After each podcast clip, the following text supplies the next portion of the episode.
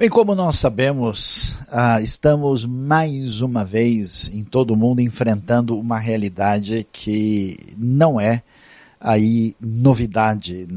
Historicamente, nós sabemos que ah, tantas epidemias têm atravessado a história humana, inclusive com muita gente que acabou perdendo a vida, entrando numa situação de sofrimento, inclusive tivemos problemas recentes em vários lugares do planeta, mas Deus continua sendo bondoso, Deus continua sendo poderoso, uh, e a sua graça e a sua mão nos ensina muito através dessas experiências difíceis. E muita gente numa hora dessa vai pensar, puxa, mas por que, que Deus não cura todo mundo, já que Deus é bom e é todo poderoso? Nós sabemos que existem certos limites da ação humana no mundo que são estabelecidos pelas diretrizes divinas. E se cada vez que um ser humano fizesse uma bobagem, Deus automaticamente fosse lá e resolvesse a situação, as coisas iam ser complicadas. Então Deus é soberano, é sábio, ele sabe porque ele permite certas circunstâncias e ele nos orientou para que a gente tenha certas atitudes na vida. Você pode se lembrar, de fato, como esse assunto é importante, Jesus, quando vem como o grande Messias, ele mostra o poder de Deus. Grande parte do seu ministério envolve a cura de pessoas enfermas para mostrar que de fato ele é o Messias, que ele é divino e que ele está uh, cumprindo aquilo que estava na profecia anterior desde os antigos profetas de Israel. Ah, e de fato a Bíblia apresenta muitas histórias de milagres, mas também de sofrimento, mas também de silêncio divino, mas também em outras circunstâncias e nesse momento é necessário ter sabedoria. Então, falando sobre isso, nós vamos hoje estudar e você não pode esquecer, vai aprender com a gente palavra estudada, saúde preservada, é isso mesmo. Vamos entender um pouquinho mais de conselhos bíblicos de como lidar com a saúde. Então nós vamos começar pensando sobre, olha só, a vida e a saúde no livro de Levítico. Você que está começando a estudar a Bíblia sabe, existe o Antigo Testamento e o Novo Testamento depois. E o Antigo Testamento é o material da Bíblia, tudo que foi escrito antes da vinda de Jesus. O terceiro livro chama Levítico, não é muito conhecido, é menos estudado, ele fala sobre uma série de uh, sacrifícios, ofertas que os antigos israelitas faziam eh, mediante a orientação divina na sua relação de aliança com Deus. E é interessante porque Levítico tem muita coisa interessante para nos ensinar sobre uma questão como essa que nós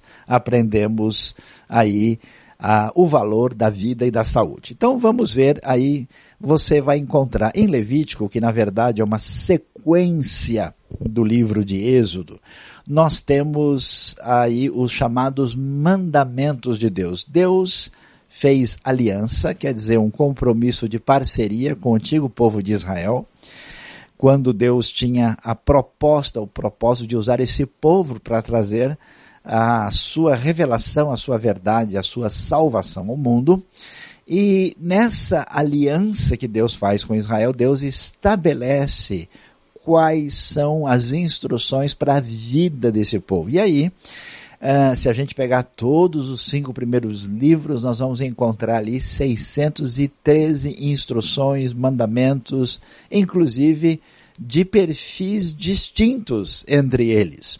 E quando nós olhamos para Êxodo capítulo 20 e, e, lemos também o paralelo em Deuteronômio 5, lá aparece o que é chamado as famosas dez palavras. Que palavras são essas? São os famosos dez mandamentos.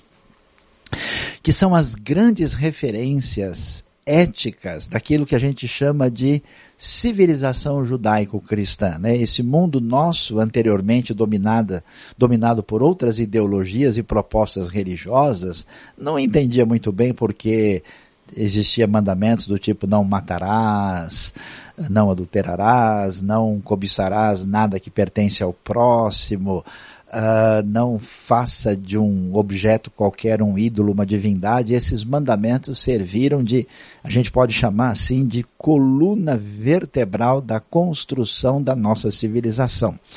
E Jesus não só valoriza e referenda essa lei divina, mas ele diz algo mais interessante que a, a, essência desses mandamentos consiste em amar a Deus sobre todas as coisas e ao próximo como a si mesmo. E nesses dois mandamentos estão assim pendurados neles, em torno deles gravita essas esses mandamentos essenciais. E aí, quando a gente pensa sobre eles, a gente começa a olhar e, e vai prestar atenção no livro de Levítico. Dá uma olhada. O livro de Levítico não é tão grande, ele tem 27 capítulos. E depois de falar das orientações sobre os sacrifícios e ofertas, que a gente vai ver isso aí até o capítulo 7, depois ele tem uma parte específica para falar sobre o sacerdócio e a falha dos sacerdotes logo no início, que pertenciam à família de Arão. A gente vê isso no capítulo 8, 9 e 10. E aí, do capítulo 11 até o 15, como você pode acompanhar com a gente aí, nós vemos a distinção entre aquilo que a lei chamava de puro e impuro. Então havia animais puros e impuros havia a situação da impureza em que se encontrava uma mulher depois que passava pelo parto, quando ganhava um nenê. Depois, eh, quando alguém tinha uma enfermidade chamada de tsarat ou de lepra, eh, que era algum tipo de eh, expressão assim de infecção que surgia na pele da pessoa, podia ser lepra, podia ser câncer, podia ser alguma outra doença estranha, a pessoa estava numa situação de impureza. E isso é tratado não só na pele, como também no ambiente onde as pessoas moravam. Era chamada, chamada lepra da casa, que era um mofo perigoso e, e, e destruidor.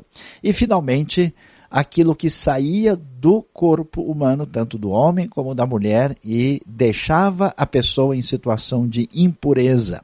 E finalmente, Levítico termina essa parte ressaltando o dia da expiação, o chamado de Yom Kippur, falando de uma purificação plena diante de Deus. E olha, dá uma olhadinha comigo, é interessante demais observar a realidade do contexto ensinado em Levítico. Veja, havia uma ideia muito importante, até porque no mundo antigo, às vezes, as pessoas naqueles rituais pagãos, eles eram chamados a cerimônias assim é, terríveis, onde as pessoas se machucavam e até mesmo havia sacrifício humano. Então Deus se revela como Deus da vida, Deus que quer abençoar as pessoas, o Deus de aliança. E de maneira oposta a esse paganismo, a, muitas vezes tão cruel, o livro de Levítico vai mostrar aquilo que é chamado de, um, de uma realidade comum, é, que é distinta de uma realidade chamada santa. Então existe o santo e o comum. Isso é dividido no tempo, no espaço, em relação às coisas que estão à nossa volta.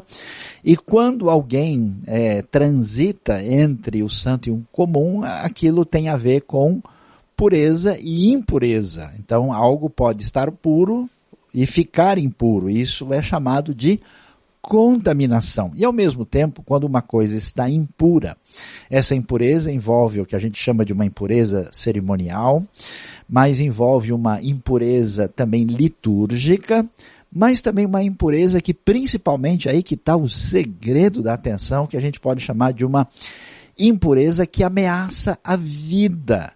E por isso a gente vê o contraste entre o que acontece no ambiente de Israel e dos povos à sua volta. Mesmo povos de civilizações avançadas, como os egípcios antigos, os povos da Mesopotâmia, começando com os sumérios, acadianos, e depois persas, gregos, romanos, a gente vai ver como essa questão é tão particular e especial em Israel.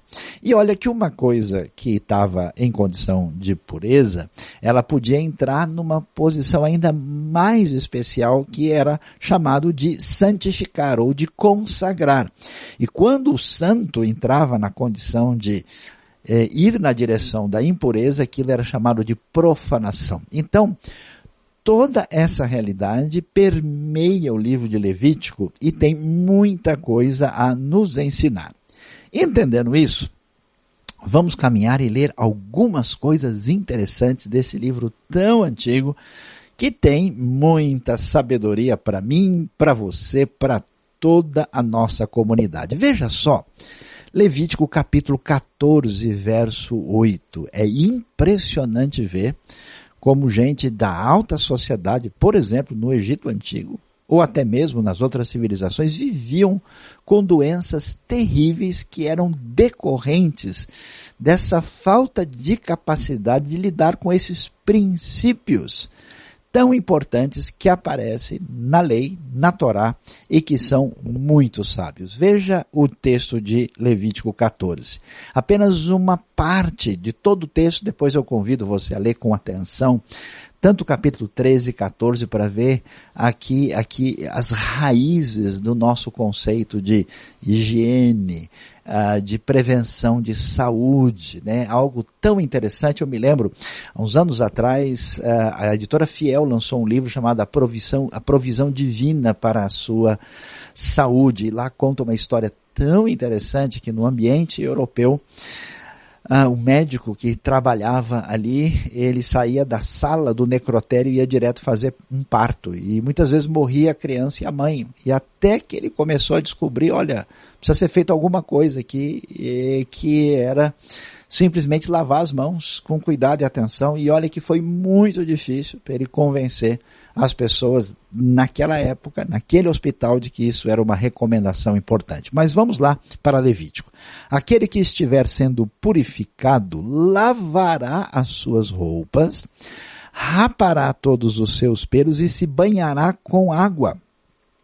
E assim estará puro. Depois disso, poderá entrar no acampamento, mas ficará fora da sua tenda por sete dias. Olha só, uma quarentena.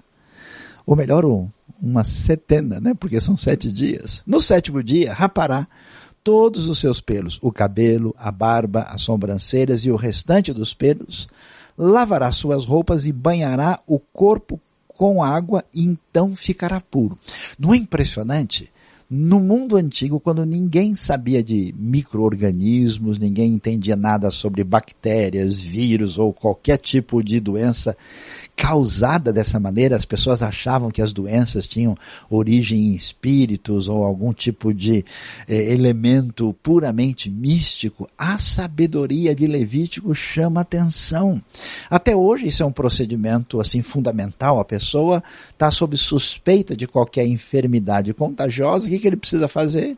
Ele precisa se lavar, ele precisa cuidar do corpo, o fato de tirar, né, aí todos os pelos facilita muito a higiene, diminui a contaminação, ele fica separado por sete dias e depois ainda ele demora para entrar no acampamento e somente depois de lavar as roupas, olha o cuidado, e também banhar-se corretamente. Aí então ele podia ser declarado puro e a verdade, a verdade, essa declaração de pureza precisava ser feita pelo sacerdote que ia examinar o sujeito para ver se a doença tinha retrocedido. A Bíblia tem muito mais sabedoria do que você imagina. Capítulo 15, que vai falar de todo aquilo que sai do corpo humano uh, e que se torna fonte de contaminação. Interessante, né? Como nós sabemos, homens e mulheres têm fluxos que saem do organismo. Os homens têm o que é chamado poluição noturna, as mulheres têm o seu ciclo mensal. Às vezes a pessoa com enfermidade tem sangramentos. Levítico se preocupa com tudo isso e dá uma atenção muito especial. E olha que coisa interessante, na lógica bíblica antiga, por que que o fluxo que saía do homem ou da mulher é, é, visto como impureza? A lógica tem a ver com vida ou morte. Aquilo que era destinado à vida, como é o ciclo mensal da mulher ou a poluição noturna masculina, uh, tinha se transformado em morte. Aí a impureza está presente. É uma explicação tão simples, mas que de fato significava a diferença entre doença e saúde, entre a realidade da morte e a vida. Veja lá a recomendação de Levítico. Quem tocar no homem que tiver um fluxo, lavará as suas roupas, se banhará com água e ficará impuro até a tarde. Veja só, quem tocar, não é que tivesse abraçado ou tivesse passado uma semana na casa do indivíduo, tivesse comido com ele, quem tocar. Quer dizer, a compreensão é, dessa questão da transmissão da enfermidade está implícita na sabedoria da lei em Levítico. Olha o verso 8, olha a continuação do texto. Se o homem cuspir em alguém que está puro, esse lavará suas roupas e se banhará com água e ficará impuro até a tarde. Está vendo só uma coisa que pode acontecer? A saliva de alguém toca outra pessoa, isso é motivo de contaminação. Imagina só, em outros povos isso nem passava uh, pela cabeça do pessoal, esse detalhamento higiênico. Tudo aquilo em que o homem se sentar quando montar um animal estará impuro, e todo aquele que tocar em qualquer coisa que tenha estado debaixo dele ficará impuro até a tarde. Quem pegar essas coisas lavará suas roupas e se banhará com água e ficará impuro até a tarde. É impressionante o cuidado que envolve a questão da enfermidade que atinge a pele, a questão da enfermidade que se manifesta por meio dos fluxos que saem do corpo e até mesmo o cuidado com a contaminação que vem da saliva e até mesmo onde foi que a pessoa sentou, o objeto que ela tocou, a compreensão de que esse toque pode ser fatal. E é impressionante que nos dias de hoje, às vezes, é tão difícil dizer para certas pessoas que numa situação de epidemia, de enfermidade, a gente não pode tocar em certas coisas. Não é difícil, né? Pensa bem, ah, não posso colocar a mão na boca, no nariz, ah, no, nos olhos. É difícil a orientação, mais do que a única, nós encontramos na sabedoria do livro de Levítico. Agora, veja a continuação do texto. Qualquer pessoa em quem o homem com fluxo tocar sem lavar as mãos, olha o cuidado, olha a compreensão. E, e para mim isso chama atenção, sabe por quê? Porque a terra de Israel, em grande parte, é desértica. E já é assim desde os tempos antigos. Você já ouviu várias histórias bíblicas do pessoal no deserto, mesmo num lugar muito menos rico em água do que outras áreas do mundo, inclusive o nosso querido Brasil, a preocupação o tempo todo, olha, não pode fazer nada sem lavar as mãos. Só faltou o álcool gel aqui, só faltou detalhamentos contemporâneos, né? Ele lavará suas roupas, se banhará com água e ficará impura até a tarde. Qualquer pessoa começou a sair uma ferida estranha, tem um fluxo, tem alguma coisa, digamos assim, derramando do organismo, opa, para de mexer em qualquer outra pessoa, de colocar a mão sem lavar as mãos adequadamente. E olha, olha o detalhe na sequência. A vasilha de barro na qual ele tocar será quebrada. Se tocar numa vasilha de madeira, ela será lavada. Quer dizer, a vasilha de barro é mais complicado para a gente fazer a limpeza. Então, como era uma coisa mais fácil de resolver, quer dizer, pessoa usou a vasilha, ele comeu, bebeu alguma coisa, que faz? Destrói, joga fora. Está impuro. E se for de madeira, que é uma coisa muito mais rara, muito mais difícil na região e que é mais fácil de mexer, de limpar, então ela precisará ser, ser lavada. É impressionante e aqui eu chamo atenção para muitas pessoas que numa situação ah, de dificuldades com epidemias e enfermidades, é, age com uma mistificação desnecessária. Veja, aqui nós estamos falando do Deus que instruiu Moisés. Moisés que abriu o mar vermelho. Moisés por meio de quem Deus mandou as dez pragas do Egito.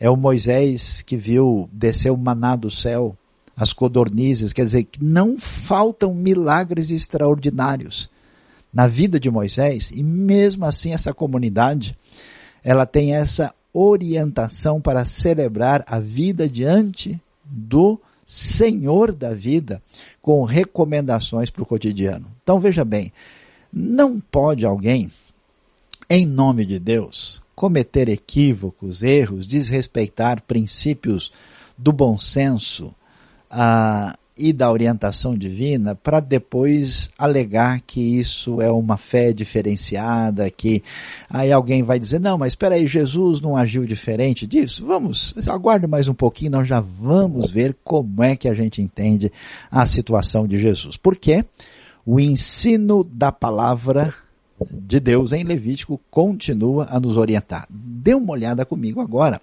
Capítulo 5, verso 2. Olhe só que coisa interessante. Se alguém tocar qualquer coisa impura, seja um cadáver de animal selvagem ou de animal do rebanho, ou de uma das pequenas criaturas que povoam a terra, ainda que não tenha consciência disso, ele se tornará impuro e será culpado.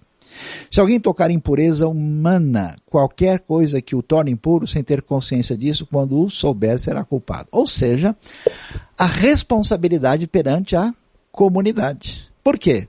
O sujeito vai andando no caminho, ontem a ovelhinha estava bonita, berrando, no outro dia ela amanheceu morta. O cara vai pensar, ah, eu vou perder o churrasco de hoje? Ah, isso aí morreu porque tinha que morrer. Foi Deus que quis. Vamos fazer um churrasco? Não. Se o animal está morto, se não foi abatido para o consumo, não pode ser comido. Aliás, quem, olha, tocar num cadáver de qualquer tipo de animal, essa pessoa precisa cuidar disso. Existe uma espécie de é, erro que envolve a situação cerimonial e litúrgica, mas que tem um significado mais profundo. A pessoa precisa resolver a sua situação de purificação, procurar o sacerdote, oferecer um sacrifício com a consciência da sua relação com Deus da vida e com a comunidade. Ele não pode ser irresponsável. Levítico nos ensina muita coisa e a verdade é que alguém que hoje venha agir com irresponsabilidade em nome de uma pretensa fé, essa pessoa também é responsável pelas suas atitudes impensadas. Veja lá Deuteronômio. É impressionante. Eu tenho viajado a vários lugares do mundo com a intenção de estudar a história antiga, a história bíblica e arqueológica, e uma coisa que surpreende a gente, até mesmo no mundo antigo, é como a gente vê assim que o esgoto né, ficava bem próximo de onde as pessoas moravam. Né? E em grande parte a céu aberto. Na verdade, até bem próximo na nossa civilização europeia. A gente sabe que essa questão das pessoas estarem próximas assim do seu ambiente de contaminação foi responsável por uma série de problemas. Aliás, uma coisa interessante que a gente talvez não tenha ideia, uh, os judeus historicamente, por terem essas orientações e levarem as mesmas a sério, ah, na história, por exemplo, durante a Idade Média e até em tempos mais recentes, quando uma praga, uma peste atingia uma região, eles eram menos atingidos. Por quê? Porque lavavam as mãos, porque se banhavam em água, contra o costume de algumas populações. E aí o pessoal dizia que esses judeus tinham algum envolvimento com o mal e às vezes é, perpetravam perseguições e até mesmo matança de maneira absurda. E tudo que os judeus estavam fazendo estava na Bíblia que esse pessoal conhecia. Vê que coisa mais estranha. Pois é, em Deuteronômio, olha a orientação tão significativa que até hoje eu conheço muitos lugares do mundo que não levam isso a sério. Determine um local fora do acampamento onde se possa evacuar. Como assim as pessoas estão vivendo e morando aqui e eles vão estar próximo de tudo aquilo que pode prejudicar a saúde? Não, alguém que tinha suas necessidades precisava sair fora do acampamento, longe, e olha só, como parte do seu equipamento tenham algo com que cavar e quando evacuarem façam um buraco e cubram as fezes. Tá vendo só que coisa? É, a pessoa não podia, e olha, a gente vai em alguns lugares do planeta, a gente vê que essas coisas não são consideradas. Até esse hábito nosso, né, moderno, assim, no ambiente ocidental, onde as pessoas passeiam com seus animais de estimação, às vezes você vê um monte de sujeira, sujeira deixada lá, precisa de uma lei, forçar os donos a serem responsáveis para não permitir que aqueles dejetos venham causar problema de saúde pública. Olha a sabedoria da Bíblia. Pois o Senhor, o seu Deus, olha, olha o detalhe, anda pelo seu acampamento para protegê-los e entregar-lhe os seus inimigos. Quer dizer, vocês estão lutando para não morrerem agora vão causar morte aqui dentro? O acampamento terá que ser santo para que ele não veja no meio de vocês alguma coisa desagradável e se afaste de vocês. Ou seja, Deus vai andar no acampamento, vai ver aquele negócio todo sujo daquele pessoal, assim que desculpa a expressão, é porco toda a vida. Deus diz, desse jeito não dá.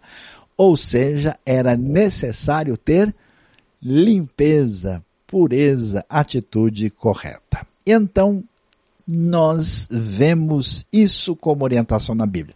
Mas talvez você está pensando, ah, desculpa aqui, pastor Saião, pessoal da IBNU, mas isso é coisa lá do Antigo Testamento, isso aí é lá no tempo da lei. Hoje em dia, ah, eu vou ver a doença e vou dizer está amarrado e está tudo resolvido, não tem nada a ver. Como é que devemos ver essa realidade? Como se deve entender a lei? Será que devemos rejeitá-la? Será que esses ensinos de Levítico, olha, isso aqui não tem valor. A gente, de alguma maneira, pode ver como é que isso se liga com Cristo, do resto é desnecessário. Não é bem assim. Vamos dar uma olhada? Como é que o Novo Testamento lida com isso? É de fato importante observar que a partir de Jesus nós estamos naquilo que é chamado de nova aliança e que a lei ela tem um sentido na sua elaboração, ela merece uma reelaboração no Novo Testamento, e é importante ver que a lei é uma coisa o que os religiosos da época de Jesus entendiam da lei é outra coisa, para a gente não misturar as estações. Muitas vezes você vê Jesus confrontando religiosos, ele não está confrontando a lei de Deus, mas o que as pessoas estavam fazendo com essa lei. Assim como hoje, quando quem lê o Novo Testamento pega certos versículos para fazer cada coisa que não faz sentido. Por exemplo, pega Filipenses 4,13, posso todas as coisas naquele que me fortalece. O indivíduo acha que ele pode dever para todo mundo, ele acha que ele pode fazer uma loucura que Deus vai segurar a barra. Não, Paulo está dizendo isso quando está na prisão. Quer dizer, ele pode até mesmo enfrentar uma situação de prisão, de sofrimento, que ele estará firme diante de Deus, tranquilo. Veja lá, a lei em Gálatas 5. O que, que o texto diz? Ouçam bem o que eu, Paulo, lhes digo, caso se deixem circuncidar, Cristo de nada lhes servirá. De novo declara todo homem que se deixa circuncidar que está obrigado a cumprir toda a lei. Vocês que procuram ser justificados pela lei, separaram-se de Cristo, caíram da graça. Por quê? Porque os gentios que recebem a carta de Gálatas, eles acabaram de ouvir o evangelho. E tinha muita gente dizendo, Deus não vai aceitar vocês gentios se vocês não se tornarem plenamente judeus em todos os seus costumes. E Paulo diz, não pessoal, isso não tem nada a ver com salvação. Paulo não, não rejeitava a circuncisão em si, tanto é que ele mandou Timóteo se circuncidar. A circuncisão não era um problema, mas dizer para o Gálata, para o gentil, que ele só pode ser salvo e recebido por Deus só se ele fizer circuncisão, Paulo diz, não, se vocês fizeram isso, vocês não estão entendendo nada, vocês então estão entendendo que a justificação é pela lei, então faça favor, guarda a lei toda para tentar ser salvo, vocês não entenderam Cristo, vocês caíram da graça. Indo um pouquinho mais para frente, nós vamos nos lembrar o que temos em Romanos capítulo 7. Dê uma olhada comigo. Como é que Paulo enxerga a lei? Veja o que ele diz a partir do verso 7. Que diremos então? A lei é pecado? De maneira nenhuma.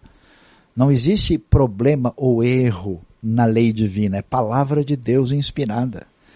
Aliás, de fato, ele diz, eu não saberia o que é pecado a não ser por meio da lei, pois na realidade não saberia o que é cobiça se a lei não dissesse não cobiçarás. A lei revela o que, que é certo e o que, que é errado.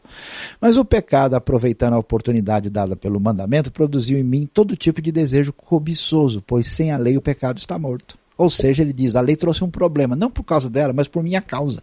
Porque uma vez que eu vi a proibição, não pode isso, falo, hum, acho que eu vou fazer. Ah, não pode pisar na grama? Não tinha placa, agora que tem eu vou e piso. Né? Já viu essa situação? Pois é, a coisa é mais ou menos assim. Antes eu vivia sem a lei, mas quando o mandamento veio, o pecado reviveu e eu morri. Descobri que o próprio mandamento, destinado a produzir vida, na verdade produziu morte por causa da terrível natureza humana totalmente corrompida pelo pecado. Pois o pecado, aproveitando a oportunidade dada pelo mandamento, enganou-me por meio do mandamento, me matou. Os mandamentos da lei, segundo o próprio Deus, eram destinados à vida. Mas como a morte reina em nós, sem a redenção divina, o mandamento se torna um problema por causa da nossa situação. Por isso, Paulo reforça: de fato, a lei é santa. E o mandamento é santo, justo e bom. Então, o que é bom se tornou em morte para mim? De maneira nenhuma. Mas para que o pecado se mostrasse como pecado, ele produziu morte em mim, por meio do que era bom, de modo que por meio do mandamento ele se mostrasse extremamente pecaminoso. Ou seja, o pecado se mostrou devidamente reprovado, ele foi ressaltado pela lei, ele não pode se esconder, não pode cair no vazio. Agora eu compreendo perfeitamente, mesmo que isso seja o meu diagnóstico no qual eu vejo que pelas minhas forças eu não tenho redenção. Então o que, que a gente descobre com o apóstolo Paulo em Romanos e Gálatas, o que também está em sintonia com o que a gente lê no livro de Hebreus? Olha qual, é, qual é o erro da lei contra o qual, inclusive, Jesus uh, reage, não o erro da lei em si, mas o erro da lei mal utilizada. A lei não pode justificar nem salvar, ela nunca teve esse objetivo. A lei cerimonial, aquilo que não era um mandamento ético ou teológico direto, ela não é exigida literalmente dos gentios. A gente vai ver isso. Atos 15 mostra esse tipo de definição que é, não é necessário que você seja um judeu religioso para poder aceitar o Messias de Israel. A lei cerimonial cumpriu-se em Cristo, porque uma grande parte da lei, além dos seus objetivos que nós vimos aqui, tinha uma referência soteriológica e escatológica. Ela apontava os sacrifícios que nós não fazemos hoje, aliás, nem mesmo os praticantes do judaísmo não fazem. Esses sacrifícios, eles apontam para uma realidade que se cumpre em Cristo, como vemos em Hebreus. Nesse sentido, nós não estamos debaixo da lei e sim da graça. Quer ver só? Em que sentido? Dá uma olhada comigo. Nós não estamos sob a lei no sentido que Agora, o Novo Testamento fala que estamos sob o período da graça de Deus, em que o Evangelho atinge todos os povos, raças, tribos e nações. Essa graça se estendeu a todos. E nesse sentido, nós estamos, digamos assim, no período da graça, no momento da graça. Não é que não houvesse graça antes e que não haja nenhuma lei agora, mas é que uh, o Evangelho e a graça se estendem de uma maneira quando a gente encara esse perfil civil e judicial. Nós não podemos, por exemplo, julgar as pessoas a partir de uma referência que está na lei uh, dos cinco primeiros livros da Bíblia. Do ponto de vista religioso e cerimonial, também nós não estamos sob a lei, porque ela apontava para o Messias, foi cumprida em Cristo e nós não estamos presos a ordenanças e cerimônias, pois estamos sob a graça do Evangelho. Porque essas cerimônias apontavam para isso. Nós já vamos chegar nesse assunto. E no sentido moral, é quando a gente observa que se somos de Cristo, não estamos sob a condenação da lei, porque estamos cobertos pela graça de Cristo. Cristo pagou o preço em nosso lugar. Por isso, a única maneira de você ser salvo é confiar no sacrifício de Cristo, o Messias, o Cordeiro de Deus que tira o pecado do mundo, para ter o perdão de Deus, porque ele cumpriu a lei por nós e recebeu o castigo da nossa culpa para o nosso perdão. E então, entendendo isso, vamos ver como é que Jesus lidava com essas questões, já que a gente viu o ensino do Novo Testamento, para a gente entender direitinho essa questão. Vamos lá. Pouca gente lembra-se disso, Jesus era judeu. Não adianta, ele não era brasileiro, ele não era europeu, americano, africano ou asiático, não. E como judeu, ele foi circuncidado ao oitavo dia, de acordo com a lei judaica, conforme Lucas 2,21. E também foi apresentado no templo, aliás, como após a purificação de José e Maria. Que purificação? Essa mesma que a gente leu. Depois do parto. Passado o período, seguindo a regulamentação da lei, Lucas 2,22, Jesus é levado e apresentado no templo. E não há nenhum sinal na Bíblia de que ele rejeitou a sua tradição bíblica. Ele rejeitou mandamentos humanos. Como judeu fiel à sua origem, os seus ensinamentos derivam-se da onde? Das leis e das tradições judaicas com as quais Jesus cresceu e que jamais ele negou. Inclusive ele era chamado de rabino, aparece duas vezes no Evangelho de João, às vezes traduzido por mestre. Ele frequentava o templo em Jerusalém, até mesmo com a sua família. Ele ia junto com os discípulos. Jesus participava de debates sobre a lei como os outros judeus da sua época, ele pregava obediência às leis de Deus, como a gente vê em Mateus capítulo 5. O que ele vai dizer é que o que as pessoas estão entendendo por obedecer à lei de Deus não é o que ele está dizendo. Essa é a diferença. Ele ensinava nas sinagogas a sua mensagem, uh, que só pode ser entendida no contexto judaico, aliás, dirigida a judeus. Entendendo isso, nós vamos ver que o Novo Testamento quer mostrar para nós que, num certo sentido, Jesus é o novo Moisés. Veja só a atenção importante que ele dá à lei. E ele não faz aqui separação. Não pensem que vim abolir a lei ou os profetas. Não vim abolir nenhum dos livros. Você tem a responsabilidade de estudar a Bíblia toda, inclusive esses livros que às vezes você pode achar mais difícil. Não vim abolir, mas cumprir. Digo-lhes a verdade, enquanto existirem céus e terra, de forma alguma desaparecerá da lei a menor letra ou menor traço, até que tudo se cumpra. Pois eu lhes digo que se a justiça de vocês não for muito superior à dos fariseus e mestres da lei, de modo nenhum entrarão no reino dos céus. Ou seja, Jesus diz, olha, o que esses religiosos estão fazendo agora, eles estão fazendo uma leitura superficial e literal da lei e estão torcendo isso para os seus próprios interesses. Então, na hora em que o indivíduo vai ter um prejuízo, aí o Shabat está suspenso, porque ele vai ter que tirar o bicho dele que caiu no buraco. Mas na hora em que você cura uma pessoa e ele precisa uh, se levantar ali, ah não, hoje é Shabat, é sábado, a gente não pode fazer nada. Jesus se levanta contra isso. Ah, mas Jesus não tocou em pessoas impuras? Sim, mas uma posição diferente. Ele é Messias, ele é divino e ele faz isso mostrando um caminho contrário de alguém que traz a cura e o poder divino para livrar a pessoa. Então seria a pureza resolvendo o problema da impureza e da contaminação. E não quer dizer que em outro contexto Jesus não se importasse com nada disso.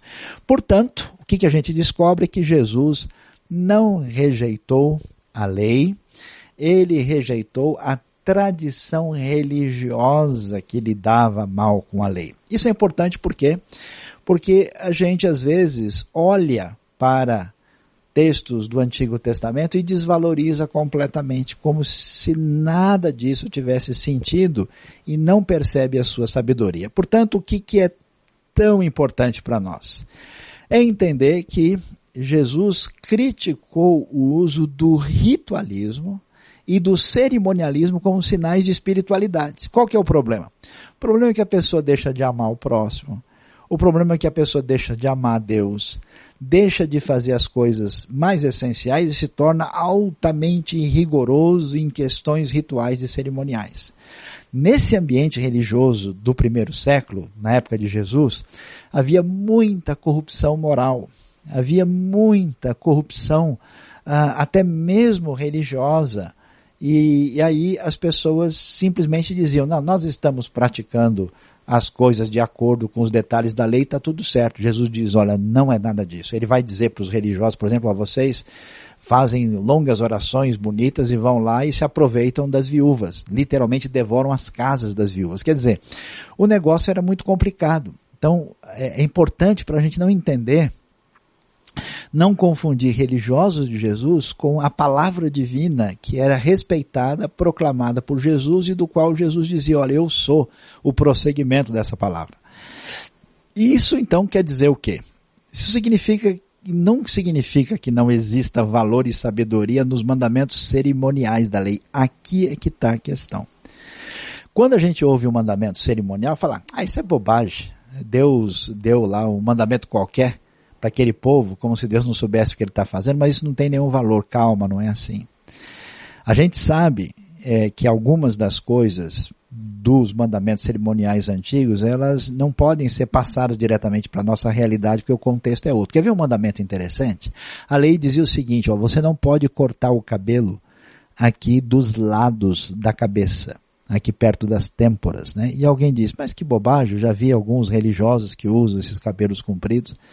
Pois é, mas aqui é um lugar muito sensível. É um lugar que se você ferir, você pode ter uma poça de sangue. Você sabe que o perigo de ferir aqui é, pode dar morte certa. Então imagine o mundo antigo com navalhas muito inferiores ao que temos hoje, com facas rudimentares. Nos tempos mais antigos, até usando pedras pontiagudas, alguém indo cortar o cabelo e passando isso aqui, o perigo era atingir aqui e a pessoa morrer.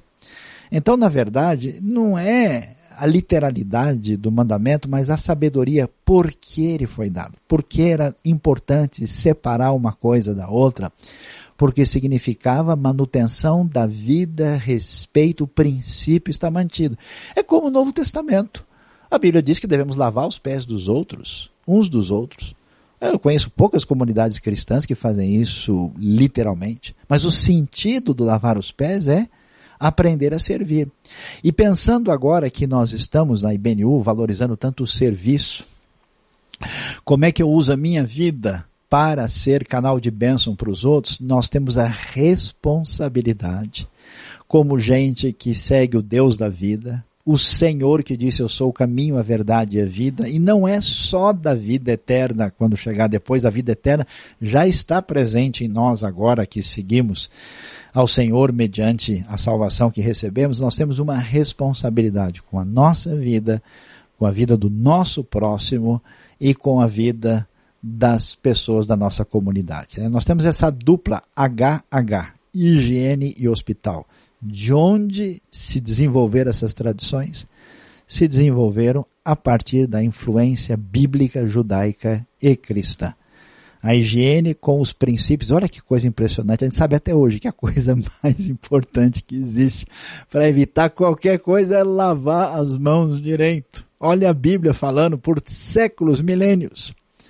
A gente sabe que essa realidade também mobilizou pessoas a cuidarem dos outros. Daí nós temos o surgimento do hospital, o surgimento de uma coisa como a Cruz Vermelha, a responsabilidade. É claro que eu não posso ser uma pessoa que, ah, eu só evito isso para eu não ter problema, eu preciso realmente fazer o bem. Às vezes a pessoa até se arrisca aí numa área contaminada como um bom médico, uma boa pessoa, mas sabendo o que está fazendo. Não é fazendo uma loucura uh, para beneficiar os outros. Portanto, o que, que a gente descobre como lição para a nossa vida, para que você seja canal de bênção, esteja a serviço do próximo, devemos descobrir que por trás de elementos cerimoniais, que enquanto o cerimonialismo não tem pertinência no Novo Testamento, mas nós vemos o valor da vida, higiene e saúde, tudo isso está presente nessas leis. E uma novidade para você, até hoje, a coisa mais marcante da tradição cristã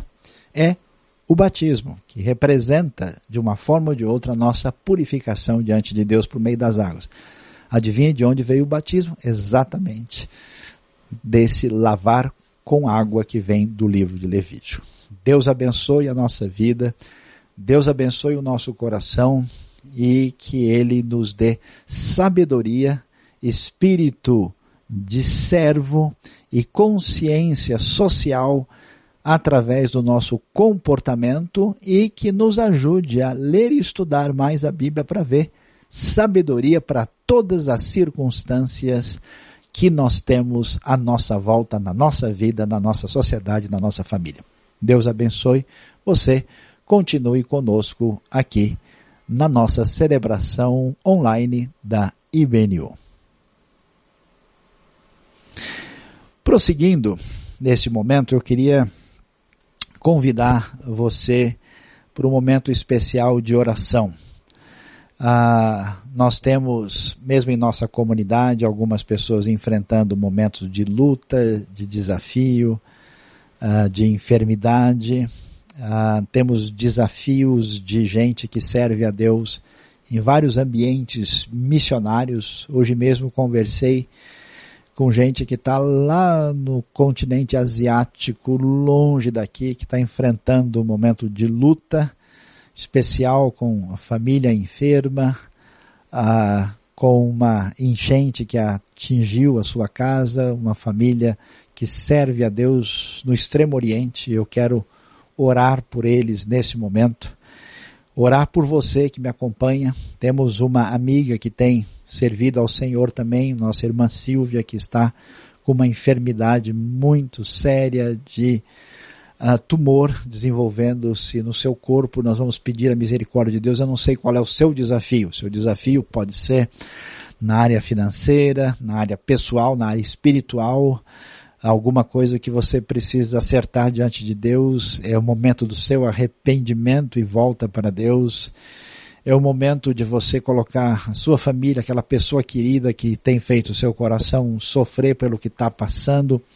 É o momento de colocar a situação de enfermidade e pedir a manifestação do poder da misericórdia de Deus. Então, comigo, eu gostaria que você colocasse aí mesmo onde você está a sua mão no seu coração, pensasse em Deus, na sua bondade, na sua graça, no seu poder e nós vamos orar pedindo a bênção do Senhor. Deus bondoso, Pai amado, nós conhecemos o teu poder.